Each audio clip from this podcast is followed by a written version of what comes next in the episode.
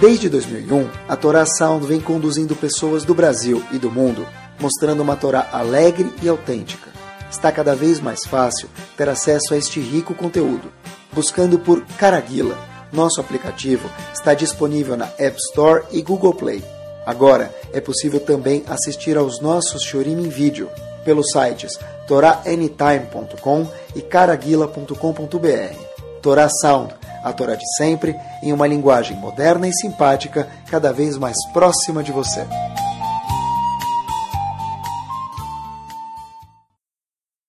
Bruhim Abaim, ótima noite para todos. Começamos.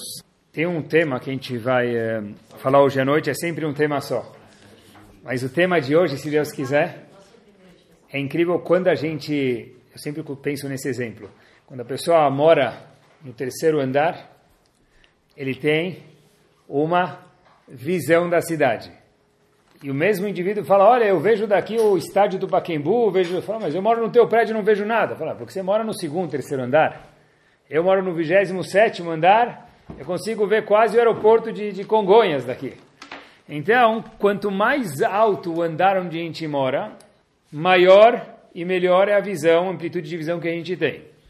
Não é propaganda para morar em andar alto, não é isso. Mas estou querendo falar para a gente que, igual que a gente cresce na vida, a gente vê a mesma vida do enfoque muito mais alto e muito mais amplo e muito mais gostoso.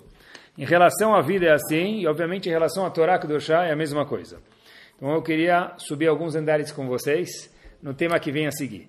A gente vai falar sobre esse tema, esse tema vai colocar a gente um pouquinho mais alto, tanto no âmbito de família, quanto de Hinur, educação, tanto de escola, um Yehudi. E em todos os âmbitos que a gente vive como um Yehudi.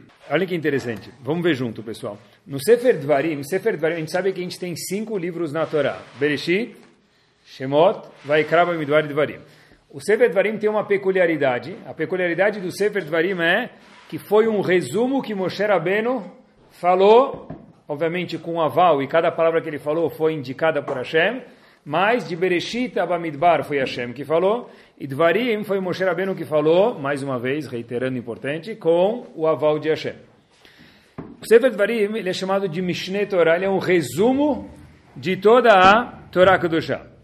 Então, obrigado. No décimo passuco da Parashat Dvarim, ou de Sefer Dvarim, na mesma chose, Hashem fala um, um, um verso que tem a ver com cada um de nós. Diz Moshe Rabbeinu, Adonai Elohechem, irba etchem, veinechem hayom kechocheve hashamayim larov. Esse é o passo que todos os faradim querem subir na liá. Que Deus, Hashem Elohechem, irba etchem, Ele fez vocês crescerem, vai fazer vocês crescerem, se multiplicarem, serem muitos, numerosos. Veinechem hayom kechocheve hashamayim larov. Que vocês sejam como as estrelas do céu. Ou seja, igual, assim explicam Rahamim para a gente, porque comparou justo com as estrelas, tem um, a comparação é que, da me, podia comparar com muitas coisas, porque é justo com as estrelas. Então dizem nossos comentaristas que da mesma forma que a estrela, ela é eterna, ela dura para sempre, não gasta, assim também o povo judeu ele vai durar para sempre. Todo tempo que houver mundo, haverá povo judeu. Como a gente quer saber se o mundo está vivo ou não? Se tem povo judeu é porque o mundo está vivo. Se não tem mais Yehudi, acorde porque o mundo cessou de existir. Porque o povo Yehudi é comparado no décimo verso do Sefer Dvarim igual às estrelas. Pessoal, olhem que isso é talvez é fácil para gente, mas para mim e para vocês devia chacoalhar. Isso foi dito há 3 mil anos atrás. Quando Moshe Rabbeinu falou isso, os Yehudim não tinham passado nem por Segunda Guerra Mundial, nem por Inquisição, nem por perseguição, nem por pogroms, nem por inúmeras perseguições e matanças que a gente teve. Fala, uau, vocês, nós vamos ser igual às estrelas? Como assim?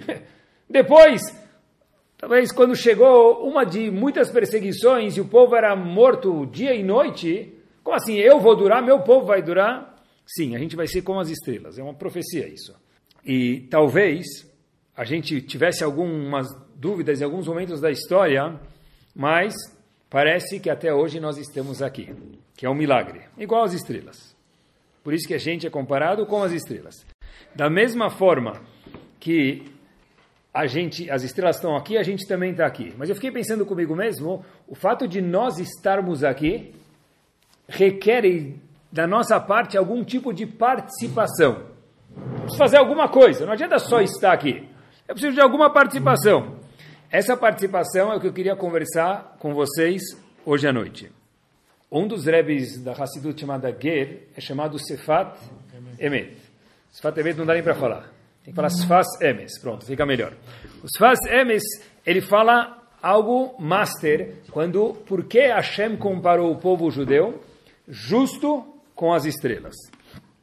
Ele fala que tem uma alusão, alguma coisa maior aqui. Diz ele o seguinte, Hashem, ou Moshe Rabbeinu, tanto faz, a gente já explicou que Sefer Dvarim foi Moshe Rabbeinu que falou, falou para Bnei Estrela, olha, nós vamos ser, ou nós somos, igual às estrelas. O quê? da mesma forma que as estrelas estão nos céus e elas são quase ilimitadas. Já me explico? Assim também Bnei Israel vai ser ilimitado. Não 4G. A gente acha que, que é 4G? Não, agora já tem 4.5G. Habibi, tem 5G? Não, não sabia. Tem 5G. Hamse, Hamse. Então. Tem 5G. Eu sei que alguns fora de que instituiu. Mas a, isso, isso é em relação à internet. Bnei Israel é muito mais do que 5G, é ilimitado igual às estrelas. Assim diz os Fatemet. O que quer dizer isso? Eu fui procurar um pouquinho, e eu preciso aprender, a gente já falou muitas vezes que nosso shiur tem que ter Torá e também é cultura, que um está ligado com o outro, eu acho. Então olha que interessante. Qual a distância de uma estrela para onde nós estamos, em qualquer lugar do planeta Terra? Qual a distância de qualquer estrela, muitas das estrelas vamos chamar assim, para o planeta Terra. Quem lembra a velocidade da luz? A luz viaja a 300 mil quilômetros por segundo. É multa, é carteira apreendida na hora. Não é acostamento, é muito pior. 300 mil quilômetros por segundo. Eu não sei que são 300 mil quilômetros, nem 300 quilômetros eu não sei. Eu sei mais ou menos 200, 250, não que eu dirijo assim, talvez Fórmula 1. Mas 300 mil quilômetros por segundo, a gente conhece por hora. Beleza. Ou seja, isso é a velocidade da luz. Eu dei uma procurada, 300 mil quilômetros por segundo quer dizer que a velocidade da luz, a gente poderia fazer uma simulação só para eu poder entender melhor junto com vocês. Em um segundo, a velocidade da luz dá para dar oito voltas na Terra inteira. Oito voltas na Terra inteira. Isso é a velocidade da luz. A luz do Sol, acompanhe que é uma estrela, o Sol também é uma das estrelas. A luz do Sol leva oito minutos para chegar aqui no planeta Terra. Ou seja, quando eu vejo, ah, está ficando calor, é porque faz oito minutos atrás, lá no Shamaim, já ficou calor. E aí chegou o calor aqui, aí você liga o ar-condicionado.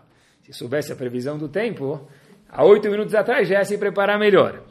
A velocidade do Sol o Sol, a velocidade master 300 mil quilômetros por segundo, demora 8 minutos, minutos para a luz do Sol chegar aqui, que a gente está defasado do Sol, vamos chamar assim, de uma forma educada, 8 minutos. É 480 vezes 300 mil quilômetros. É isso mesmo. É, é master, é muita coisa. Nem HP não consegue fazer isso, sem calculadora científica. Agora, olhem que interessante, eu estou falando das estrelas porque nós somos comparados com as estrelas. Eu quero chegar em algum lugar com vocês aqui. Não nas estrelas, mas dentro de cada um de nós. A estrela mais brilhante que existe tem uma denominação, o nome dela, não sei porquê, chama Sirius. Ela fica oito anos luz de distância. Oito anos luz a 300 mil quilômetros por segundo. Uau! Quer dizer, quando nós vemos a luz da estrela Sirius, é a luz que ela emitiu quando? Há oito anos atrás, a 300 mil quilômetros por segundo. por segundo. Lembrem que 300 mil quilômetros por segundo, em um segundo eu consigo dar a volta oito vezes em volta do globo terrestre. Quer dizer, um ano-luz, na verdade, só para entender que são oito anos-luz, são 10 trilhões de quilômetros. Oito anos-luz é oito vezes isso. É muita coisa, tá bom? É muita coisa. É muito mais que a Mega Sena. Então, a definição mais próxima que Moshe Rabbeinu e Hashem conseguiram falar para cada um de nós que está ouvindo o Shur agora, qual que é? Você, isso mesmo, você e você, nós somos uma estrela. Qual estrela? Eu acho que é a maior das estrelas, mas mesmo que fosse a menor, imagina a luz, a potência de uma estrela. Quando nós fazemos um ato, a repercussão que esse ato tem no Shammai e também aqui na Terra é exatamente a mesma repercussão que as estrelas. É tão forte, às vezes demora minutos, dias, meses e anos para chegar. Mas é porque a repercussão é tão estronda que às vezes ela demora, igual a estrela, a luz dela é gigante e demora, igual o Sol, que tem uma luz muito forte, demora oito minutos. Tá bom, isso somos nós, mas qual que é o nosso ingrediente para que a gente possa brilhar igual a estrela que Hashem ofereceu para a gente, esse machal, na Torá, que nós somos que Kocheve Hashamayim Larov. A gente vai ser igual às estrelas, mas não em quantidade, porque Bnei Israel é muito menos do que 1%, meio por cento no mundo. Então, o que, que a gente é igual à estrela? O brilho, como a gente mostrou das estrelas até agora. Qual a nossa participação para nós termos de verdade esse brilho show? Fiquei pensando, o primeiro dos nossos avós, é incrível, a gente sempre volta para algum lugar que a gente já falou antes, mas a gente aprende outra coisa. O primeiro dos nossos patriarcas foi Avraham Avinu. Show. Primeiro teste foi vai daqui. Lech, lecha. Foi aí que tudo começou. Sai da tua casa. Olha que interessante. Hashem falou para Avraham Avinu, lech, lecha. Sai. Independente da geração onde Avraham Avinu estava naquele momento, ele também tinha os valores dele, a geração deles, conhecidos dele, Hashem falou, olha, sai da onde você está. Hashem fala, olha, sai no que diz respeito a onde você mora, os valores de casamento que eles têm, os valores de comunidade que eles têm, os valores de juventudes que eles têm, os valores de recato, de tzniut que eles têm, de honestidade, de educação, de tecnologia, que tinha na época de Abraão Vino, mas só transpondo para os nossos dias, Hashem falou, lech lecha, vai ter que sair um pouquinho, porque se você continuar uhum. onde você está, Avraham Avino, você vai ser Avram e nem Avraham, e muito menos Avraham Avino. Para ser Avram Avinu, a primeira coisa que Hashem pede é, nessa jornada, é Lech Lecha. Vai ter que se afastar, se distanciar um pouquinho do que o mundo está vendendo até hoje por aí. Não só Lech Lecha Me'artzecha, como Mibet Avicha, Molatecha. Vai se distanciando de algumas coisas que você aprendeu Avram Avinu e que você vai aprender que não estão corretas nos olhos de Hashem e que depois que você descobrir quanto é a percepção de Hashem viver desse jeito, você vai ver quanto é gostoso viver no enfoque de Hashem com os valores de Hashem. O primeiro dos avot, por isso que a Torá conta para gente, porque, de novo, pessoal, tentem acompanhar junto comigo, porque a Torá conta para gente qual foi o primeiro teste de Avraham Avinu. Para eu saber, tá bom, eu faço prova na escola e eu passo na prova. Depois eu chego com. O ano seguinte eu saio da escola e esqueço que eu aprendi na prova, então por que Hashem contou isso para gente? O que, que muda para mim no século 21? Como Hashem como Avram Avinu virou Avram Avinu. Deve ser que tem alguma coisa que tem a ver comigo no século 21, Lech Lechá também. Rav Hirsch fala para gente que o que fez Avram Avinu ser Avram Avinu foi deixar esses valores que a rua entregou para ele, Lech Lechá, abandona isso um pouco, apesar de ter que viver na rua, não viver enjaulado em algum lugar, mas sabe viver com teus valores. Mas diz Rav Shimshon Lefail Hirsch o seguinte, Avram Avinu foi o símbolo da teimosia judaica. Toda vez que a gente vê um judeu teimoso, lembra de Abraão Avino. Não judeu cabeça dura, não falei isso. Isso está cheio. Mas um judeu teimoso. O que quer dizer teimoso? É teimoso. Ele repete, mas eu já te falei, é teimoso. É isso mesmo. Poxa vida, quantas vezes você foi perseguido? Você ainda teima colocar tefilim na, na, dentro do campo de concentração? É teima. O judeu é teimoso. Lech lecha quer dizer vai, continua, não para, segue. Lech lecha, não para de ir. Você vai ter alguns empecilhos, continua sendo teimoso para poder brilhar com as estrelas. Não é à toa que a gente tem uma terra chamada Eretz Israel. Por que é justo Eretz Israel? Porque lá tem o lugar mais kadosh que Hashem achou. Agora, olha que interessante. Por que a gente tem que ter uma terra, pessoal? Por que a gente precisa ter uma terra? Eu, eu tive pensando outro dia, porque todos os povos têm uma terra, então a gente também tem que ter uma terra para ser um povo, correto? Falso. Por quê? que todos os povos são um povo porque eles têm uma terra. Nós, da maioria da parte, da maioria dos anos, melhor dizendo, que a gente viveu no mundo, o povo judeu não viveu nem metade do tempo dele dentro da terra. De novo, o povo judeu, sempre tiveram gente, teve gente que morou em Israel, mas a grande maioria do povo judeu na sua maior parte da trajetória, desde o começo da história até o fim, não morou dentro da terra de Israel. É o presente. É que é o presente, por enquanto. Né? Um dia vai, a gente vai ter o Zerut, o mérito. Mas então, por que a gente precisa ter uma terra? Os americanos só são americanos porque têm uma terra. Os ingleses porque têm uma terra. Os britânicos, os ingleses, os americanos, os suíços, porque têm uma terra. Por que a gente precisa ter uma terra se nós, na maioria do trajeto da nossa história, a gente não morou numa terra? Para quando a gente voltar? Tá bom, quando a gente voltar, a gente dá terra para a gente. Então, Rahamim contam para a gente para saber, olha, que a gente tem que ter uma terra para saber, ainda não chegamos lá, infelizmente, mas que a gente tem que ser um lugar separado dos outros. Em algum momento a gente vai conseguir ser separado, com os nossos valores morar lá num lugar distinto. Enquanto isso, passaram já 3 mil anos. E aí, o que, que vai fazer com que nós duremos 3 mil anos até chegar na Terra? Já tem bastante gente lá, Baruch Hashem. É um lugar kadosh, sem discussão. Mas porque a gente, até a gente chegar lá, todo o Bnei Israel, o que, que a gente precisa fazer, pessoal? Para brilhar com as estrelas. Hashem falou para Avram Avinu, Avraham, você vai ter um filho com Sará. Qual foi a reação de Avram Avinu? É? Riu. Avram Avinu também riu. Vai pola Avraham Arpanav, Parashat Lech Lecha, Va Yitzhak. Va Yitzhak não é ele Yitzhak, porque Yitzhak não tinha nascido ainda. Yitzhak vem da palavra tzchok, joke, chiste. Avram Avinu riu. Como assim Avram Avinu riu? Ele duvidou de Hashem? Eu não entendi, como assim? Hashem falou para ele, Habib, você vai ter um filho. Avram Avinu falou, eu tenho 100 anos. E daí, você não acredita em Hashem? Você riu? Quando a gente ri de alguma coisa, uma piada, sempre, não sei se já perceberam isso, mas uma piada faz a gente rir. Quando alguém está contando uma coisa, ele conta uma coisa que você nunca esperava, uma coisa absurda, ai, começa a gargalhar. Assim, isso é uma piada. Não é? Então, como é possível quando Hashem falou para Avram Avinu, Habib, você vai ter um filho, qual foi a reação de Avram Avinu? Ele riu. Por que ele riu? Porque ele não esperava isso. Avram Avinu não acreditava em Hashem? Certeza acreditava. Avram Avinu é chamado Eved Neeman, fiel. Hashem confiava em Avram Avinu e mais ainda Avram Avinu confiava em Hashem.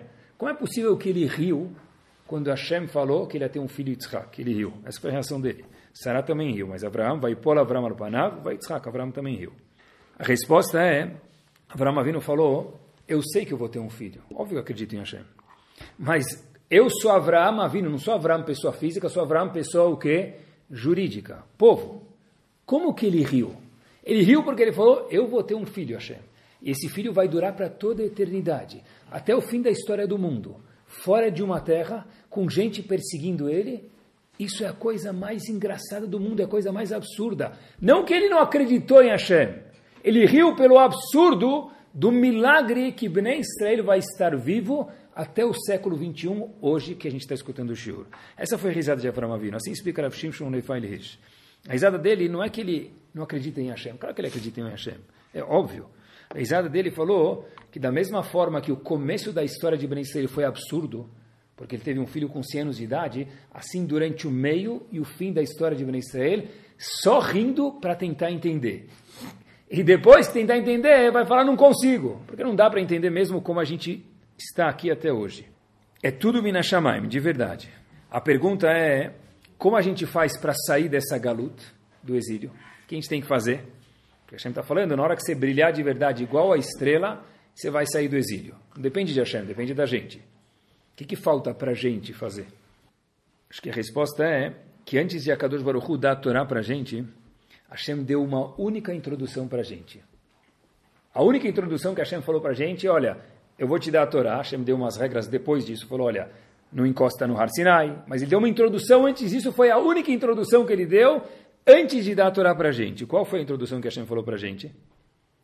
Naquele momento ele contou para a gente, se ele contou para a gente é para mim saber hoje também, por isso que está na Torá, e eu acho que isso que tem que acompanhar a casa da pessoa, a comunidade, a sinagoga, a nossa família, onde a gente estiver. Hashem falou uma coisa em Parashat Yitro, única. Veatem, na hora que eu falar o passo, todo mundo já vai lembrar. Mas essa é a única instrução que Hashem falou. Veatem tiulim amlechet koanim vegoi kadosh. Vocês vão ser para mim um povo de Koanim. Não é Koanim de Kohen Levi Israel. Rashi traduz Koanim como príncipes, embaixadores. E um povo Kadosh, santo. Ele advarim, that's it. É só isso, Asher Diber, ele Bnei Israel. A única coisa que Hashem falou para o nosso povo é: você vai ser um povo que? Príncipe. Não razito, não coitado. Sério? Sim. Ah, mas a gente foi perseguido. Tá certo que a gente foi perseguido. Mas overall, no macro, Bnei Israel é um povo Mamlechet Koanim. A única introdução que Hashem deu para a gente, está escrito na Torá isso, explicitamente, antes da outorga da Torá. É verdade que a gente tem 613 mitzvot. É verdade que seria muito mais gostoso, quando eu chego no hotel, poder comer a comida que eles me servem. É muito mais, no português, feio, mas é o que a gente usa, é muito mais trampo, muito mais trabalho. A pessoa vai e tem que levar uma mala de roupa e oito malas de comida. É mais fácil. E esquiar na neve é menos roupa que tem que levar para esquiar do que comida que tem que levar para passar um fim de semana aqui na esquina. É, é difícil. O dia mais legal para passear no, passear no shopping deve ser sábado, mas não pode porque é Shabbat. Não pode pegar o carro, não pode estacionar, não pode fazer compras. Tá bom? E, de repente, eu estou estudando na faculdade e é um teste. Não, mas é que tem mezuzá na minha casa e eu todo dia vou na sinagoga, mas é um teste. Não deixa de ser um teste para todo mundo. Está na faculdade e, de repente, a menina está do meu lado. Ou, se eu sou uma menina, o menino está do meu lado. Não é um cara assim, é um cara fino. É uma menina fina. Fina, mais fina do que a menina da sinagoga. E aí vem o argumento. Ela vai cumprir muito mais mitzvot, ou ele, do que do que daquele vizinho lá nosso que é Yehudi. É difícil. Kashrut é difícil. Shabbat é difícil. Casar com só quem é do Yehudi é difícil. É verdade. E deixar a loja no Shabbat aberta seria muito mais legal e muito mais fácil. Muito mais fácil. Yom Tov, segunda, terça, quarta é feriado, quinta e sexta é ponte, acabou. Já viaja um mês para Miami, Halas. Rosh Hashanah, Kippur, Sukkot, já fecha. Vai, o Shemitah faz. É quase Shemitah. Não é fácil ser um Yehudi. Não é fácil. Mas estou falando com pessoas que estão em teste com sentimento. Quem fala que não tem nenhum desses testes, então ele é um alienígena, aí já é outra coisa. Estou falando para pessoas como nós, que nós somos seres humanos, não malachim, não anjos. É verdade. Mas é bem diferente, pessoal, eu ter leis e saber que eu tenho que cumprir leis, às vezes é fácil, às vezes é difícil, mas se eu carregar a introdução que a Kadosh Baruch me falou, Aba, por que eu não posso casar com ela? Ima, por que eu não posso casar com ele? Pai, por que a gente não pode comer aqui? Por que a gente não pode ir com aquele fulano, vizinho de cima ou de baixo, no shopping, no Shabat, fazer compras? Ah, filho, a gente não pode. Ah, Deus mandou. 613 mitzvot. Fazer o quê? Sei lá, se vira, fica quieto. Koluskot. Hashem falou para a gente, até mamlechet koanim para brilhar como as estrelas, eu preciso sentir isso, é um trabalho, é igual musculação, pessoal, mais difícil. Lembra que Mamlechet Koanim Kadosh. A próxima vez que meu filho me perguntar se eu senti isso de verdade, vai impactar ele. Uau, por que a gente não come lá? Sabe por quê? Porque nós somos diferentes. Acabou. Igual o cara que é vegano, ele não come carne. Igual que outra pessoa que ele é mais chique, ele não vai naquele hotel. Igual aquela pessoa que é muito mais chique, nem anda na primeira classe, ele vai com o avião particular eu sou especial. Halas. A única introdução que Hashem falou para a gente no Har Sinai, até nós todos, Mamlechet Koanim Vegoi Kadosh. That's it. Nós somos um príncipe. Mas não pode explicar por quê? Uma, é especial. Eu posso? Ah, tem que explicar. Tem que sentir que eu sou especial e explicar porque eu sou especial. Ótima observação. Mas não como 613 peso. pesos ou 613 eh, perseguições contra o povo judeu. É, teve muitas perseguições, teve Inquisição, teve Holocausto e teve as 613 mitzvot também que nos perseguem até hoje. É exatamente isso que a gente faz sem querer às vezes, mas tem que tomar cuidado para não fazer. É isso mesmo. Como que dá para sentir um príncipe? Eu acho que uma das formas que eu disse sente orgulhoso, e nossa família também se sente, é quando a gente mostra que a gente não tem vergonha de ser um Yehudi. Sério? Sim. Meu filho Cada um tem o nível dele de religiosidade, eu não estou falando sobre isso. Mas meu filho e minha filha sabem, eu estou no avião. Eu não gosto de colocar filho no avião, não é a coisa mais confortável do mundo. Bom, outro dia eu estava colocando, faz tempo já, mas eu lembrei. Agora, estava falando com vocês, estava indo colocar filho no avião. Aí, dois episódios me vêm à cabeça. Um deles é, eu colocar o talito do filhinho, eu fui em direção à porta do avião, que ninguém passa na porta do avião. Os caras começaram a olhar, parecia que ia abrir a porta e, e pular de paraquedas para fazer alguma coisa, né? É. E outra lembrança de quando eu coloquei tefilin no avião me vem à cabeça quando tá todo mundo desligado, a luz está desligada, né? Tá tudo desligado, todo mundo você vê dois caras com aquela televisãozinha ligada lá, o monitor ligado também tá, e todo mundo roncando. E você fala, agora é a hora. Você vê que lá fora tá luz, fuso horário, você já passou, já tá luz. Você abre um pouco a janelinha assim, ou já fecha rapidinho, já tá luz. Você coloca o tefilim, talit, tefilim, aí está pronto para né? Louvar Kadosh Baruch aqui em cima, do lado da casa de Hashem, como se fosse. Aí que acontece? Colocou o tefilim, trach, liga a luz. Liga a luz, o café da manhã será servido dentro de 12, 12 minutos. Aí tá, virou lá, de repente, o foco das atrações, né? Tá bom? É difícil colocar tefilim no avião. Eu acho que é muito mais fácil colocar na sinagoga. Agora, presta atenção. Se a gente perguntar para uma pessoa, para um jovem especial, o que, que você lembra de prática de judaísmo? Eu já fiz isso muitas vezes. Ele fala, olha, o que eu lembro, o que me traz orgulho é quando eu coloquei tefilim no avião. Mas por quê? Porque colocar tefilim na sinagoga é o normal, é o pão com manteiga.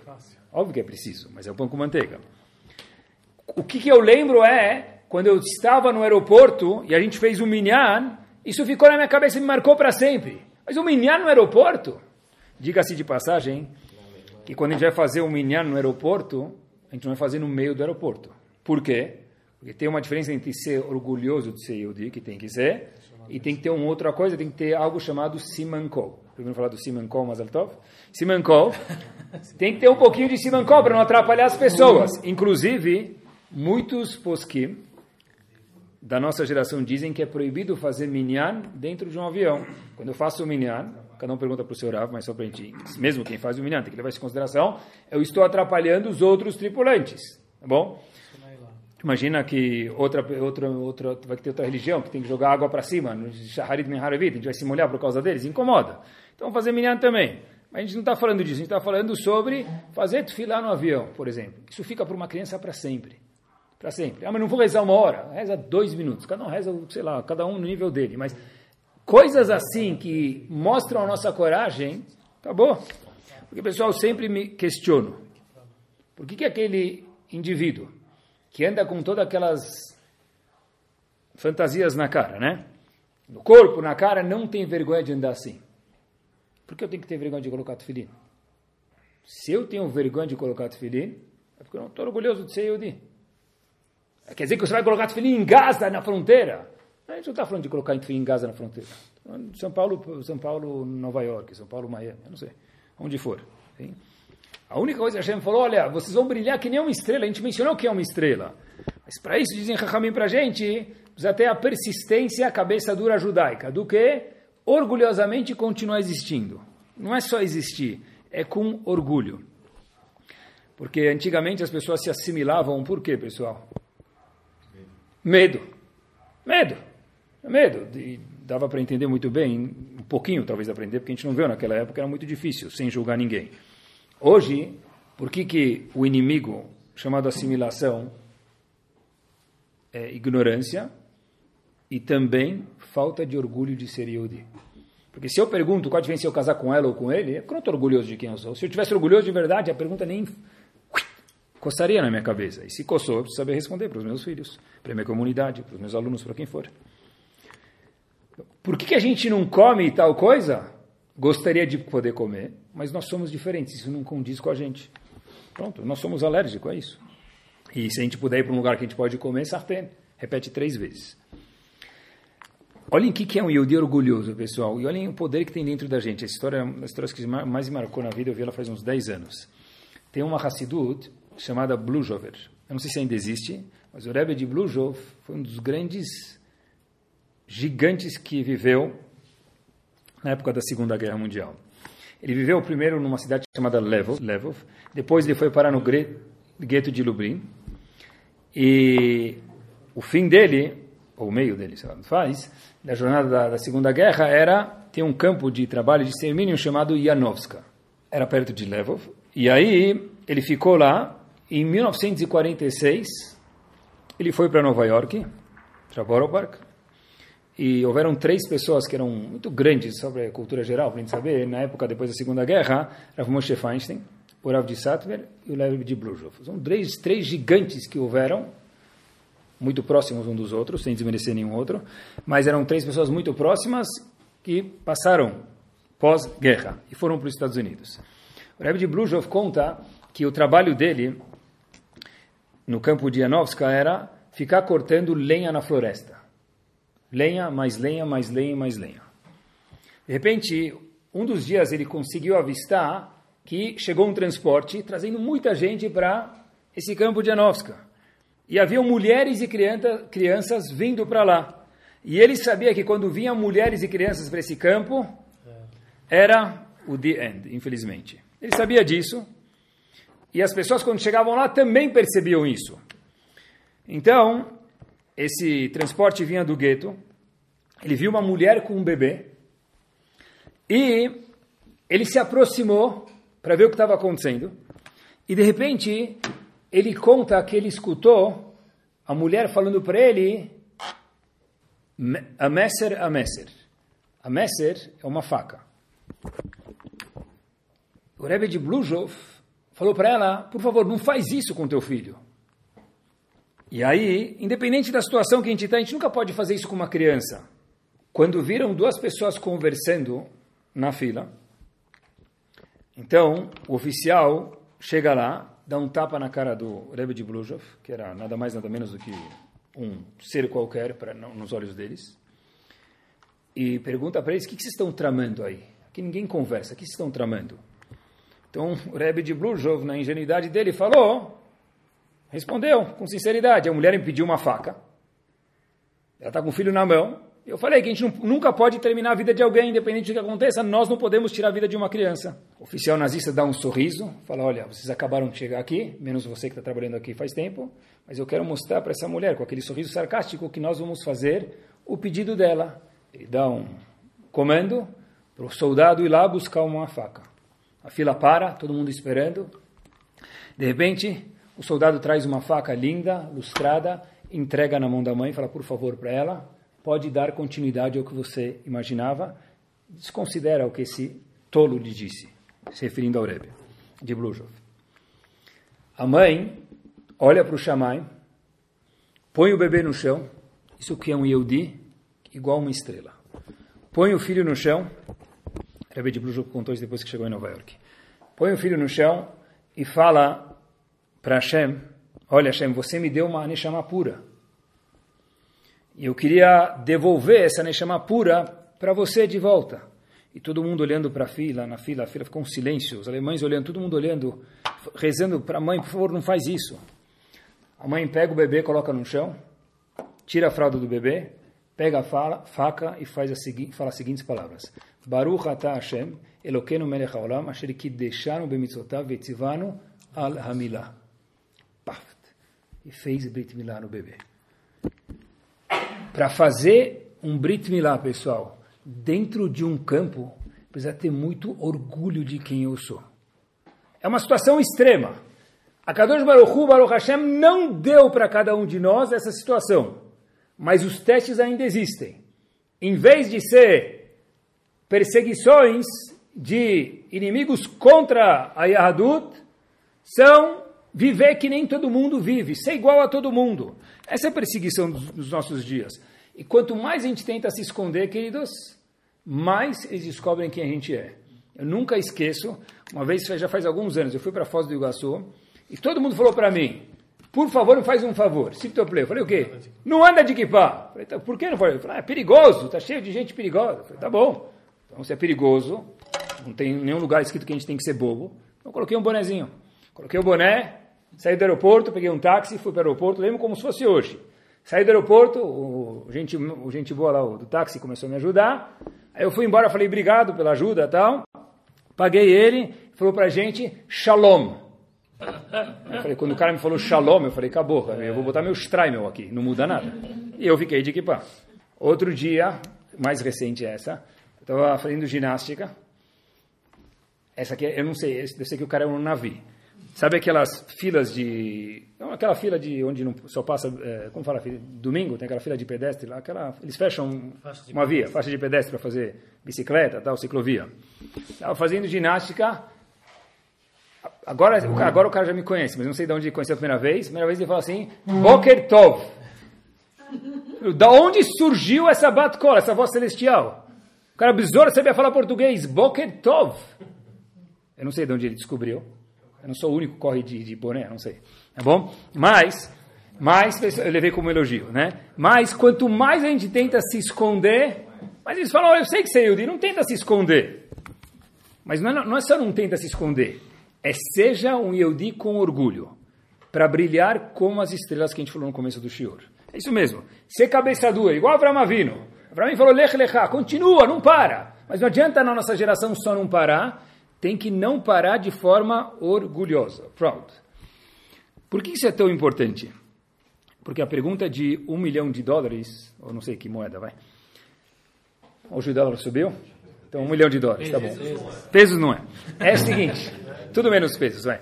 A pergunta é a seguinte, por que que antigamente, só Hashem pode fazer essa pergunta, hein? Por que, por que antigamente tinham milagres e os milagres não existem mais?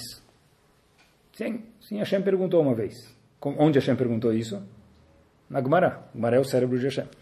Então, Rav Papa perguntou para Abaye, por que nas gerações de antigamente, quer dizer, já antes da Gemara, Rav Papa está na Gemara, quer dizer, há dois mil anos atrás, mas ele pergunta, por que algumas gerações atrás tinham milagres e hoje não tem? O que quer dizer milagres? Ele falou, por exemplo, a gente precisava de chuva, diz a Gemara. Antigamente, eles ficavam um pouco desconfortáveis, iam tirar o sapato para andar descalços, trach, chovia. Hoje em dia, na época de Rav Papa, já falando de novo, ele falou, a gente faz Teilim, Bakashot, Tahanun, Yud Gimel Midot, El Melech Yoshev Arkiser Hamim, e não chove. Por que isso? Então ele falou, já sei, já sei. Falou o quê? Tem uma, tem uma razão. Eles estudavam mais Torá que a gente. Ele falou, na verdade, a gente estuda muito mais Torá do que eles estudavam. Talvez hoje em dia isso também é verdade. Então, talvez eles uh, sabiam coisas mais profundas que a gente. Mas não é verdade. Nós, de Papa, a gente sabe mais do que eles. A gente é mais estudioso, mais erudito. Então, por que, que Hashem respondeu eles com milagres e com a gente não? E Agmará conta isso para a gente no século 21. Zagmará, cinco, seis palavras. Kamai avumasri nafshaya kedushat Hashem nas gerações anteriores, não é que eles usavam mais Torá, é que eles eram mais corajosos. Eles se entregavam mais em prol de Hashem. Como assim? O que eles faziam? Pulavam de paraquedas com uh, Shalom e paz? O que, que eles faziam? O que dizer se entregavam em nome de Hashem? Olha que monstro, pessoal. Então, a Gumara conta que é o seguinte, que uma vez Rav Ada viu uma mulher vestida com uma roupa rouge, diz Agumara. Assim diz Rashi mesmo, rouge. Toda vermelha, muito chamativa. Igual o que? A crista da, da galinha. Muito vermelha, muito chamativa. Rav Papa repreendeu essa mulher no meio do, do, da feira, no meio da Avenida Paulista, no meio de Manhattan, da época. E aí depois, ele descobriu que essa mulher não era nem Eudia, ele errou. E aí a Gumara conta pra gente que ele foi lá e pagou danos morais para a mulher e pediu desculpa. O Mara fala, e daí que você está me contando isso? Porque para ensinar para a gente por que, que eles tinham milagres e nós não temos, na época da Gemara Ikol Shekena, hoje a gente no século 21, é porque eles eram orgulhosos de serem Yehudim, e a gente, quando vê alguém conversando na sinagoga, a gente fica com vergonha de falar para o cara não conversa. A gente vai lá e conversa junto. Quando a gente vê alguém se vestindo sem tzniut, que a gente fala, ai, não fala nada. Mas a razão que eles falavam e, vi, e viveram com milagres era o quê? Porque eles tinham moral, eles tinham peito. Eles falavam, olha, está errado isso. Tem limites. Igual que se uma pessoa faz uma coisa muito grave, rouba alguém, fuma alguma coisa que a gente não gosta, a gente chama atenção, eles faziam isso também da parte judaica. Também não tinham vergonha. Obviamente com delicadeza, mas tem que fazer. Não tem que ter vergonha. Eu tentei imaginar e eu escrevi depois no Rav Google, depois vocês procuram, sou três pontinhos com orgulho. Eu queria ver que entries ia sair. Escrevi, sou três pontinhos com orgulho. Queria ver o que vai sair. Eu não quero nem contar para vocês o que sai, pessoal. Sai to, qualquer tipo de vida alternativa com orgulho. Tudo, tudo, tudo. Todo tipo de palavras que, vocês, que, vocês não, que a gente. Igual no, na geração do Mabul, sai. Igualzinho, dilúvio. Sou tererã com orgulho. Pessoal, o nosso trabalho é falar para mim mesmo: eu sou e eu digo com orgulho. Se meus filhos entenderem, se minha casa entender, que minha escola entender, meu lá, meu Cris entender que eu sou e eu digo com orgulho porque você não come, porque você não vai, porque a gente é diferente. Nós temos alguns privilégios e a gente é diferente. Eu sei respeitar os outros, eu não desprezo os outros, mas eu sou diferente. Olha onde isso leva a gente nesse estágio final. A gente fala, por que isso é tão importante? A gente fala todos os dias na Midah, Veten Sachar Tov, Lechol Abotchim Beshimcha. Falamos isso muitas vezes, mas eu não sei se a gente entende. Eu vou falar da minha parte, não sabia se estava entendendo direito. Eu não estava. A gente fala para Hashem, Hashem, Veten Sachar Tov, no meio da Midah, dê recompensa, Lechol Abotchim Beshimcha. Todos aqueles que acreditam em você, acreditam nas mitzvot. O que, que a gente precisa avisar Hashem? Obrigado. Eu tô levando. Por favor, Hashem, dá recompensa aí. Se Hashem vai dar, ele vai dar. Se ele não vai dar, ele não vai dar. Por que, que nós falamos três vezes por dia, Turejur, todos os dias, Veten, Sachar Tov, Lecholabotchim, me dá recompensa. Se eu mereço, eu vou receber. Se eu não mereço, o que, que adianta eu pedir para Hashem? Eu não estou pedindo para mim, estou falando para Hashem dar para quem merece. Ele já vai dar de qualquer jeito. Eles contam, para responder essa pergunta, que uma vez tinha um Hassid, eu já escutei essa história com o nome de muitos Hassidim, mas sobre Hassidim não se faz perguntas, então vamos pegar a história e esquece com que Hassid aconteceu isso, com que Hassidu também.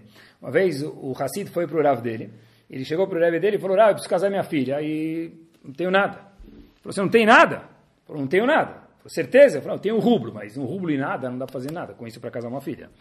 Nem começa. Aí ele fala, é muito simples, muito simples. Faz o seguinte, o primeiro business que você tiver na sua frente, faz. E eu vou te dar brachá. Ele falou, tá bom. O que eu tenho a perder? Um rublo. Ele foi lá, ele passou na frente da joalheria, no caminho de, da casa dele, e ele vê lá uma joia, tá? ele ficou olhando, falou, puxa, o Rebbe falou para fazer um business, eu vou ficar aqui na porta, talvez ele vai me dar um rublo, vai me dar a joalheria inteira, não sei qual é a brachá do Rebbe, não sei o que vai acontecer. Ele fica na porta olhando lá, joia, safira, diamantes tal, ele ficou olhando. Aí, de repente, a atendente vê ele bem vestido, não sabia que ele não tinha nada, tinha um rublo, e fala para ele, olha, o senhor entra, tal, deixa eu mostrar, o que, que o senhor gostou? Ele começa a ver, fala, tá, e o que, que o senhor tem? Fala, um rublo. A mulher falou, um quê? Rublo? Yani, 10 centavos? Não dá para fazer nada com isso. Aí ela começou a rir, falou para o cara, massalame, não vai nem ganhar cafezinho. Aí o dono perguntou para ela, o que, que você está rindo? Falou para ela, o cara veio fazer compras com um rublo, é ridículo isso. Aí o dono fala, ah, show, eu tenho que te vender por um rublo. Falei, é? Sério? Eu vendo meu Olamabá para você por um rublo, meu mundo vindouro. Aí o cara falou, é, é nunca.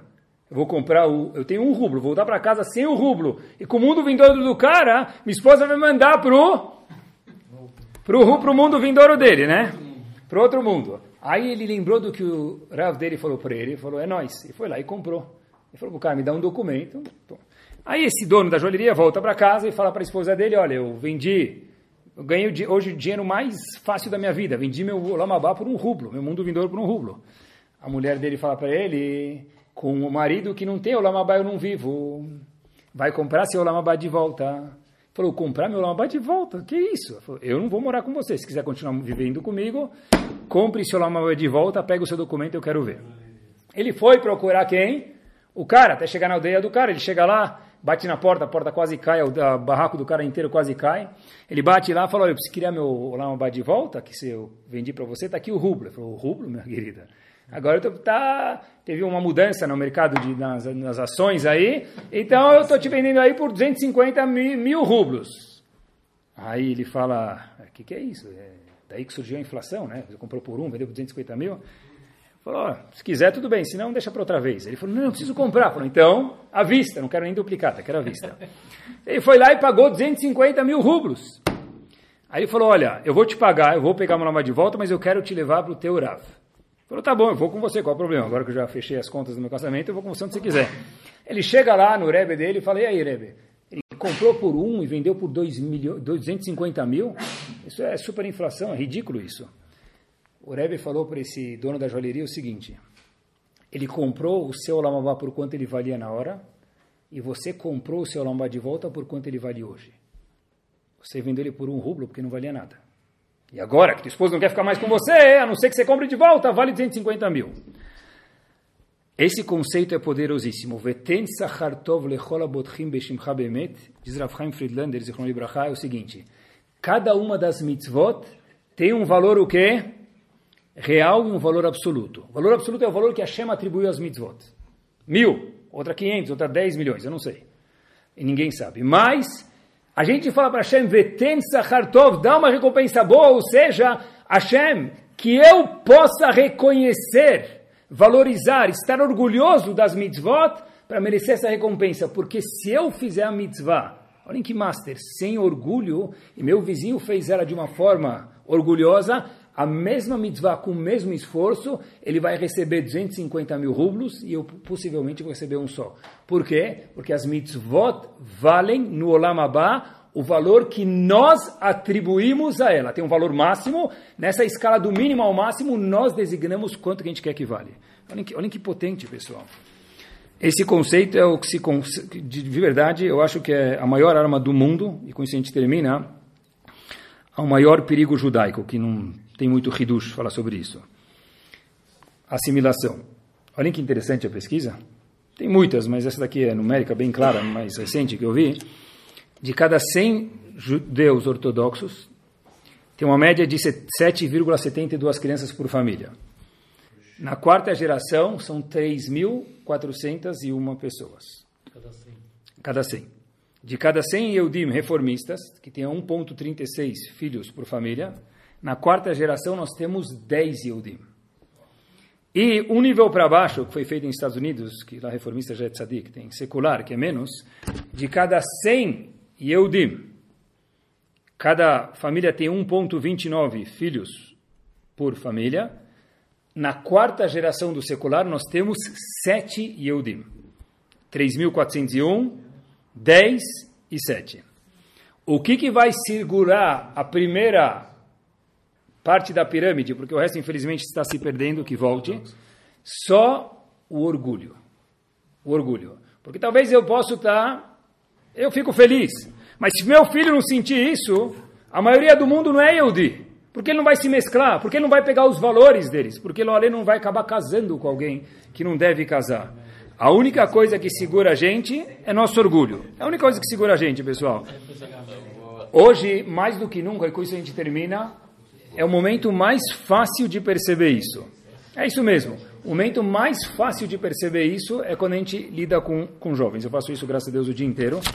E eu vejo de verdade que o único jeito de Ben Israel ser, como a gente falou no começo do Shiur, Moshe Rabbeinu contou para a gente que Korreve a Shamayim, não 4.5G, não 5G, é ilimitado, como Avram Avinu riu. Falou, é uma risada, é uma piada que o povo judeu vai estar vivo no século 21. É verdade, quanto mais a gente olha, a gente vê que é uma piada, é algo absurdo mesmo o que mais mantém uma pessoa dentro do trilho não é a palavra aib. Antigamente era aib, que feio fazer assim. Antigamente era feio. Hoje o que segura uma pessoa nos trilhos, muito mais do que o aib, é a pessoa estar ciente do que, que é ser um Yehudi. Histórias de Yehudim, história de bravura de Yehudim, história dos nossos pais, nossos avós. Outro dia eu estava com um grupo de jovens estavam contando cada um a história dos pais e dos avós dele quando eles chegaram no Brasil. Falou, meu pai chegou assim, meu avô chegou assado e tal, fugiu para chegar aqui. Aí eu perguntei para mim mesmo e depois eu refleti e falei para esses jovens, qual história os nossos filhos e netos vão ter para contar da gente? Que história de bravura eles vão ter? Baruch Hashem, a gente não precisa mais de bravura. Precisa sim. Eu lembro quando meu pai colocou tefilim no avião. Eu lembro quando meu pai não teve vergonha naquele momento, que cada um perguntou que religião você é, ele levantou o dedo e falou, eu sou judeu. Eu lembro quando meu pai estava num lugar e ele não, ele não, ele não escorregou a mão assim para fazer sheakol, fingindo que ele estava coçando a testa. Isso é o que nossos filhos, netos e bisnetos vão Bezat Hashem lembrar da gente. Que a gente possa rir como Avram Avinu riu e que a nossa história de verdade é absurda de, de alegre Que a gente possa carregar nosso orgulho até o fim da história, Bezat Hashem, quando o Mashiach chegar, perguntar quem é Yehudi, orgulhosamente a gente possa levantar a mão e falar, eu sou. Boa noite. Torá Sound, desde 2001, aproximando a Torá dos Yehudim e de você.